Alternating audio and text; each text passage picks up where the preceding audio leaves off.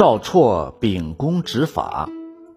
公元五百八十一年，北周外戚杨坚夺取了政权，建立隋朝，定都长安，设洛阳为陪都。公元五百八十九年，隋灭陈，结束了长期分裂的局面，重新统一了全国。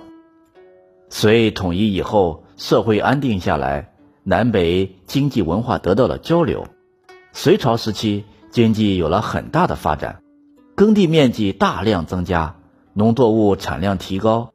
长安、洛阳官仓里的储粮多达千万担，少的也有数百万担。手工业有了新的发展，造船技术达到了很高的水平。能建造五层楼高的宏伟战舰，洛阳的商业极盛一时，居住着数万家富商，封建经济呈现繁荣的局面。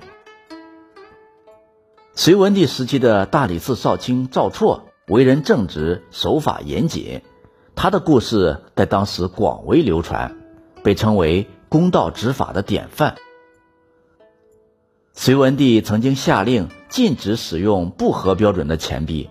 有一次，在大兴的街上，有人拿着次币换好币，结果被官差发现了，抓到了衙门里。隋文帝一听说有人竟然这样违反自己的法令，一气之下就要下令把换钱的人脑袋砍掉。赵错接到命令以后，赶忙进宫求见隋文帝。他对隋文帝说：“陛下，这两个人虽然犯了禁令，但是按律只能打板子，不能处死。”隋文帝很不耐烦地和赵绰说：“这是朕自己下的命令，和你没有关系。”赵绰又说：“陛下不显臣愚钝，让臣充当了大理寺的官员，安置在了执法部门。如今陛下不依照刑律，想要乱杀人。”怎么说与臣无关呢？隋文帝气冲冲地对赵绰说：“你是想撼动一棵大树吗？撼不动的话，你就走吧。”赵绰说：“臣只希望能够感动上天的心，劝陛下改变主意，和撼动树木无关。”隋文帝又说：“你是想触犯天子的威严吗？”赵绰不管隋文帝怎么威吓，还是坚持自己的观点。隋文帝怎么骂他、赶他走，他都不走。隋文帝没有办法，只好憋着一肚子闷气回后宫去了。后来，由于别的官员也上奏劝阻，隋文帝终于取消了杀人的念头。还有一次，刑部侍郎辛谈穿了一件大红的裤子，民间的风俗说这样有利于官运亨通。隋文帝知道以后，认为这是在使用巫术，就命令大理寺把辛谈斩首。赵绰听了，就对隋文帝说：“陛下，辛谈没有犯死罪，不能把他斩首，臣不能接受你的命令。”隋文帝听赵绰这么一说，气得浑身发抖，说：“你不想杀辛谈，那你自己的命就别要了。”他命令左右侍从把赵绰拉下去斩首。但赵绰依旧面不改色地说：“陛下，你可以杀我，但你不可以杀辛谈。”当赵绰被押到厅堂，除去朝服，将要问斩的时候，隋文帝派人问他：“赵绰，你到底改不改主意？”赵绰回答说：“我一心一意的执法，哪能顾得上自己的命呢？”隋文帝气得甩着袖子进入了后堂。过了一会儿。隋文帝的气消了不少，就命令把赵绰给放了。其实他也不是真想杀赵绰。直到第二天，隋文帝还派人慰问了赵绰，给赵绰赔礼。在大理寺的官员中，有一个叫来旷的人，他听说隋文帝对赵绰不满意，就想借此机会迎合隋文帝。于是他就背着赵绰，给隋文帝上了一道奏章。说大理寺衙门执法太宽了。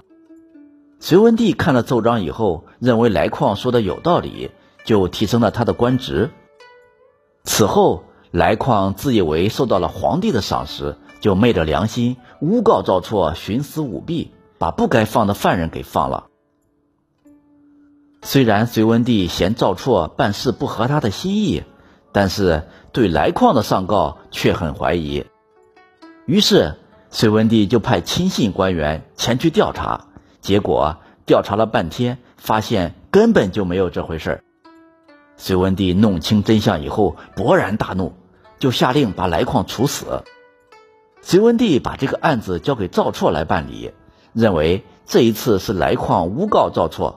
赵绰肯定不会放过他，哪知道赵绰还是说：“陛下，虽然来矿有罪，但是还是不该杀。”隋文帝很不高兴，袖子一甩，就又要回到内宫去。赵绰在他的身后大声说道：“陛下，来矿的事臣就不说了，不过臣还有别的要紧事情需要面奏给你。”隋文帝信以为真，就把赵绰让进了内宫。隋文帝问赵绰有什么事啊？赵绰就说：“陛下，臣有三条大罪，请陛下发落。第一，臣身为大理寺少卿，没有管好下面的官吏，使来矿触犯了刑律。第二，来矿本来不应该处死，臣也不应该为此据理力争。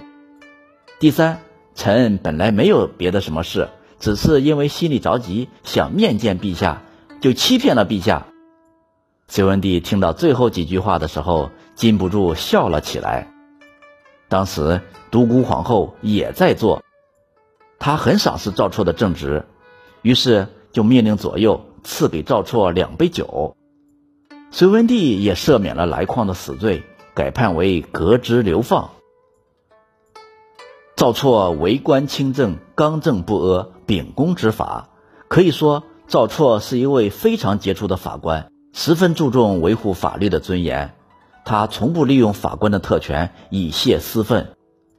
赵绰向隋文帝进奏时说：“律者，天下之大信，岂可失乎？”在封建时代，赵绰能有这样的思想，实在是难能可贵啊。